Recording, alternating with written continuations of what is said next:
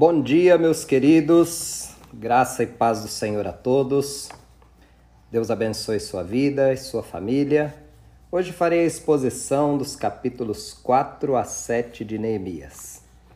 O capítulo 4 relata a oposição de Sambalat e Tobias à obra de reconstrução do Muro de Jerusalém.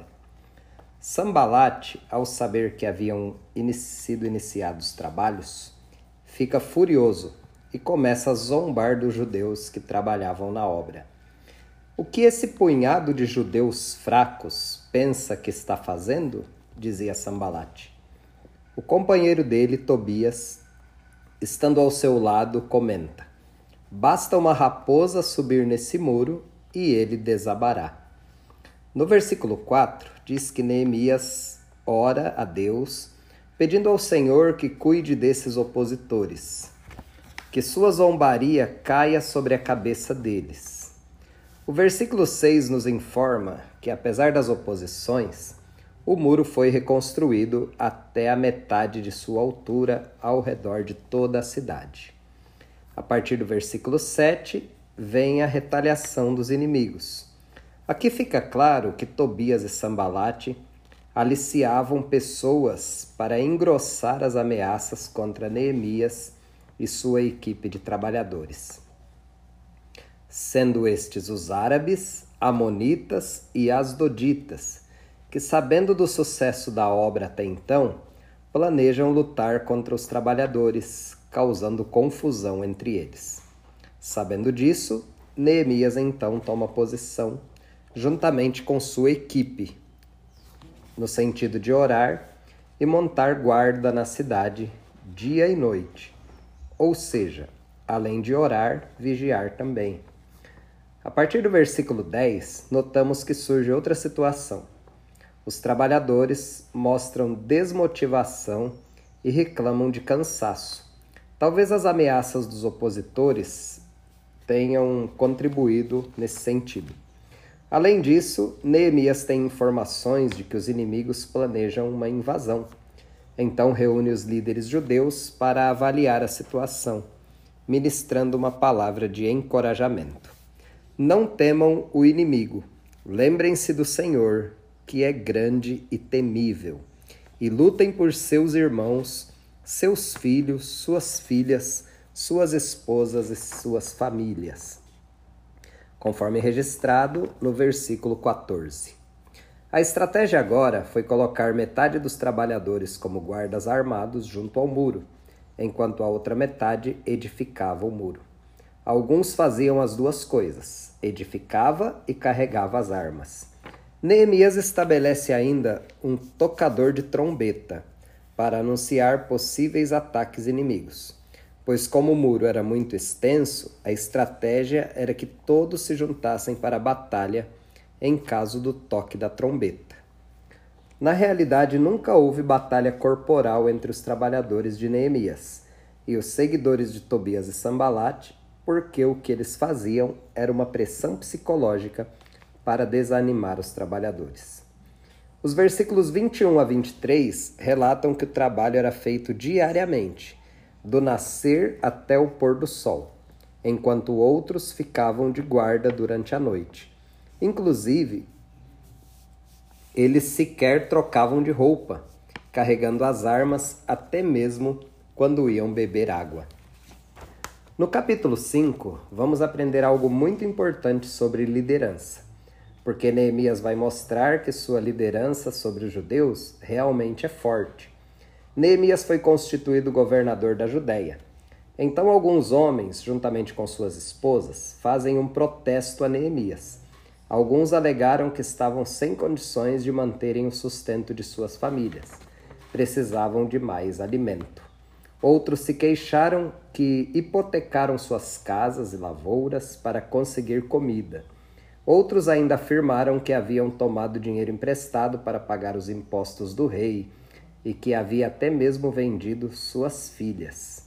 A situação era de uma desigualdade social muito grande porque os líderes judeus eram os credores dessas famílias. Então Neemias reúne os líderes e os repreende severamente. vocês estão prejudicando seus próprios irmãos ao cobrar juros quando lhes pedem dinheiro emprestado. Depois, Neemias convoca uma reunião pública para resolver o problema, onde expõe a situação de desespero das famílias endividadas. A partir do versículo 10, Neemias expõe que ele e seus homens emprestavam dinheiro e cereal para o povo sem cobrar juros e que então todos deveriam proceder dessa forma, inclusive devolver as terras e casas das famílias. Veja que eles estavam em uma reunião pública. Então os líderes declararam publicamente que fariam tudo o que Neemias ordenasse. Então Neemias chama os sacerdotes e toma o juramento dos líderes, fazendo um ato simbólico, sacudindo as bordas do seu manto. Esses atos eram comuns nas reuniões públicas daquela época. Ele declara que Deus assim o sacuda de seus lares e de suas propriedades, se não cumprirem o que prometeram. Versículo 13. Então toda a comunidade disse Amém e louvaram ao Senhor. Está registrado em seguida que todos cumpriram o que haviam prometido. A partir do versículo 14 está o relato de como Neemias administrou seu sustento durante os 12 anos em que executou as obras da reforma em Judá, ocupando o posto de governador. Ele explica que renunciou ao seu direito de cobrar o tributo de alimentação do povo. Seria como um governador de estado abrir mão de algum imposto a que tem direito. É algo muito difícil de acontecer, ele informa ainda que os governadores antes dele exigiam pesadas cargas tributárias do povo, como uma porção de alimentos e de vinho e 40 peças de prata. Neemias e seus oficiais dedicaram-se ao trabalho de reconstrução do muro sem exigir nada, embora 150 judeus, segundo ele, comiam de sua mesa, além de visitantes de outras terras. Ele era um líder que se preocupava em não ser pesado ao povo.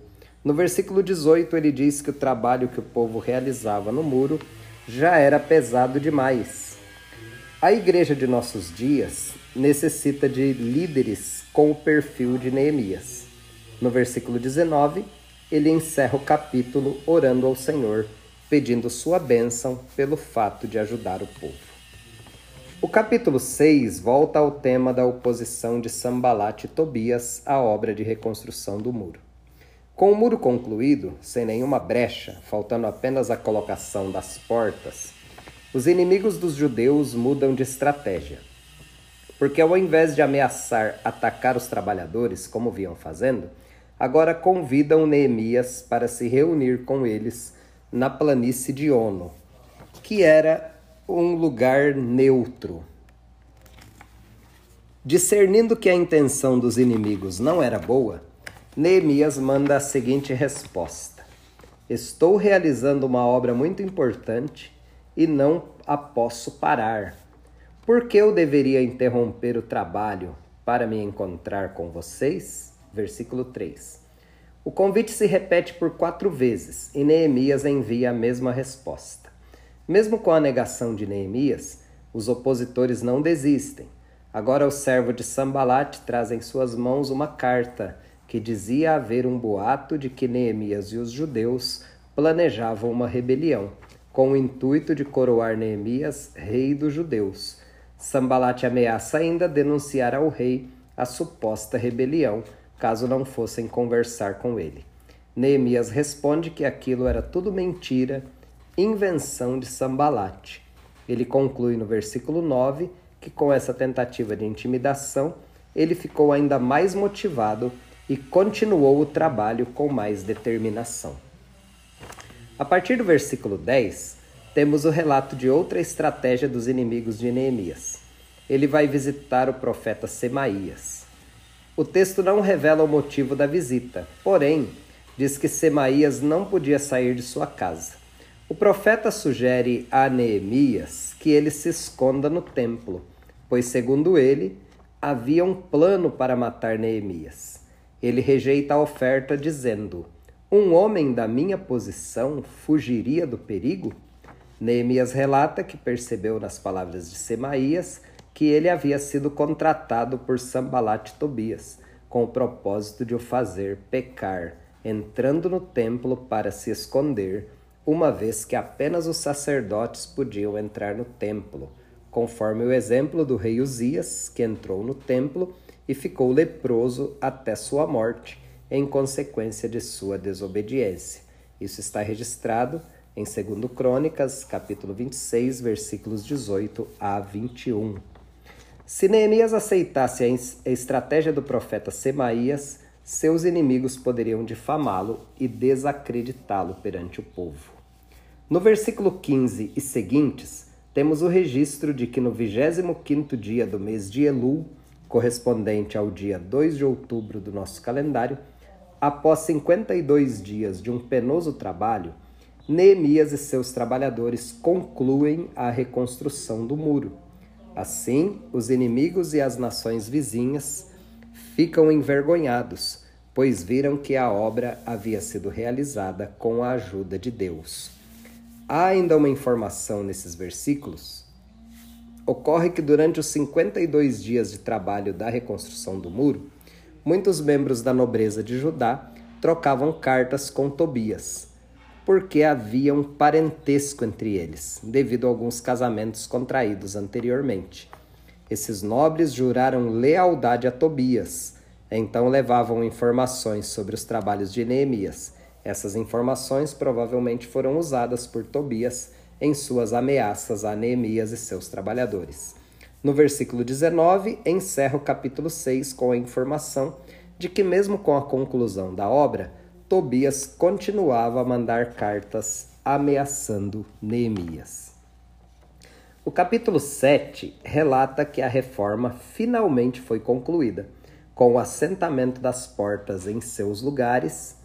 Então foram nomeados os guardas das portas, sendo que os cantores e os levitas ajudaram nessa função. Embora esse não fosse seu papel principal mas provavelmente isso se fez necessário devido à escassez de pessoas. Neemias, como um bom líder, delega a função de governador de Judá ao seu irmão Hanani, aquele que trouxe as notícias da situação lastimável do povo que estava em Jerusalém, quando Neemias ainda exercia o ofício de copeiro do rei da Pérsia. Também designou Ananias um tipo de vice-governador, pois, como comandante da fortaleza, Ananias se mostrou um homem fiel e temente a Deus. Ele orientou que mantivessem as portas fechadas até que o sol estivesse quente. Assim, as portas ficariam mais tempo fechadas. Tudo isso foram procedimentos de segurança para evitar possíveis ataques de inimigos. A partir do versículo 4, Neemias relata que a cidade era grande, mas a população pequena sendo essa situação um impedimento para a cidade desenvolver, porque faltava força de trabalho, então a cidade ficava improdutiva. Um dos projetos de Neemias era reconstruir as casas de Jerusalém. Mas com a escassez de mão de obra, esse projeto ficou prejudicado e nenhuma casa ainda havia sido reconstruída. O versículo 5 traz a informação de que Deus deu a Neemias a estratégia de convocar as autoridades e todo o povo de Judá para realizar um censo da população. Oportunamente, ele encontra o registro genealógico dos primeiros que regressaram a Judá, sendo descrito do versículo 6 ao 73, encerrando o capítulo. Algumas informações importantes que extraímos desta lista dos que retornaram do exílio são as seguintes. No livro de Esdras, capítulo 2, temos o registro da mesma lista, com pequenas divergências. A lista é apresentada com a seguinte classificação: líderes, versículo 7, cidadãos comuns, versículos 8 a 38, sacerdotes, versículos 39 a 42, levitas, versículos 43 a 45, descendentes de pessoas que serviam no templo, versículos 46 a 56, descendentes de servos do rei Salomão, versículos 57 a 60, e outras pessoas não mencionadas, versículos 61 a 63. Entre os líderes relacionados no versículo 7 está Mordecai, que não é o mesmo personagem do livro de Esther, o tio da rainha Esther. O total de pessoas que regressaram a Judá foram aproximadamente 49.942 pessoas. Entre os versículos 61 a 64, somos informados que regressaram a Judá um grupo de pessoas oriundas de algumas cidades babilônicas, porém não puderam comprovar sua descendência judaica. Também regressaram famílias sacerdotais que não foram localizadas nos registros genealógicos, portanto, não foram aceitos para servir como sacerdotes. Os descendentes dos servos do rei Salomão, citados entre os versículos 57 a 60, citados também em Esdras 2:43, são chamados netineus. Provavelmente eram oriundos de habitantes de Canaã na época de Salomão, ou seja, descendentes de amorreus, heteus, fariseus e outros povos, os quais Salomão contratou para construir o templo, conforme registro em 1 Reis 5:13. No versículo 68, temos o número de animais de carga levados a Judá. Do versículo 69 ao 72, encontramos as doações feitas pelos líderes e pelo povo para a restauração de Judá. Tudo isso está contido na lista que citamos anteriormente, a lista dos que retornaram ao exílio. O capítulo 7 encerra com a informação de que os trabalhadores das portas e do templo, bem como alguns do povo, se estabeleceram em Jerusalém enquanto o restante das pessoas regressou às suas cidades em Israel. Meus queridos, estamos chegando ao final dessa exposição. Portanto, convido você para meditar no que está registrado em Neemias 6:3 e 6:11, onde encontramos duas respostas que Neemias dá a seus inimigos, quando convidado para reunir-se com eles com o propósito de interromper a obra de Deus. Na primeira vez, Neemias responde: Estou envolvido com uma obra muito importante e não posso interrompê-la. Aqui, Neemias aponta qual é o valor da obra de Deus na vida dele. Na segunda vez, Neemias responde: Um homem da minha posição deveria fugir do perigo? Não farei isso. Aqui Neemias aponta o valor do servo que é chamado para realizar a obra de Deus. Queridos, nós que, nós que somos construtores da obra de Deus, temos que ter o mesmo entendimento de Neemias, dando o devido valor à obra de Deus e ao servo de Deus, e, a, e, ao, e ao servo vocacionado por Deus para fazer sua obra. Há pessoas que não valorizam a obra de Deus, fazendo de forma negligente. Outros ainda que não valorizam o servo chamado por Deus, considerando ele incapaz de realizar a obra de Deus. A obra do Senhor é o maior empreendimento existente na terra. Assim como o servo vocacionado por Deus para a sua obra é capacitado pelo próprio Deus. Portanto, só nos resta nos colocar à disposição de Deus e executar sua obra com fé e perseverança. Assim chegamos ao final de mais uma exposição do livro de Neemias. É, se Deus assim nos permitir, amanhã daremos continuidade. Deus te abençoe, fique na paz do Senhor e um grande beijo para você.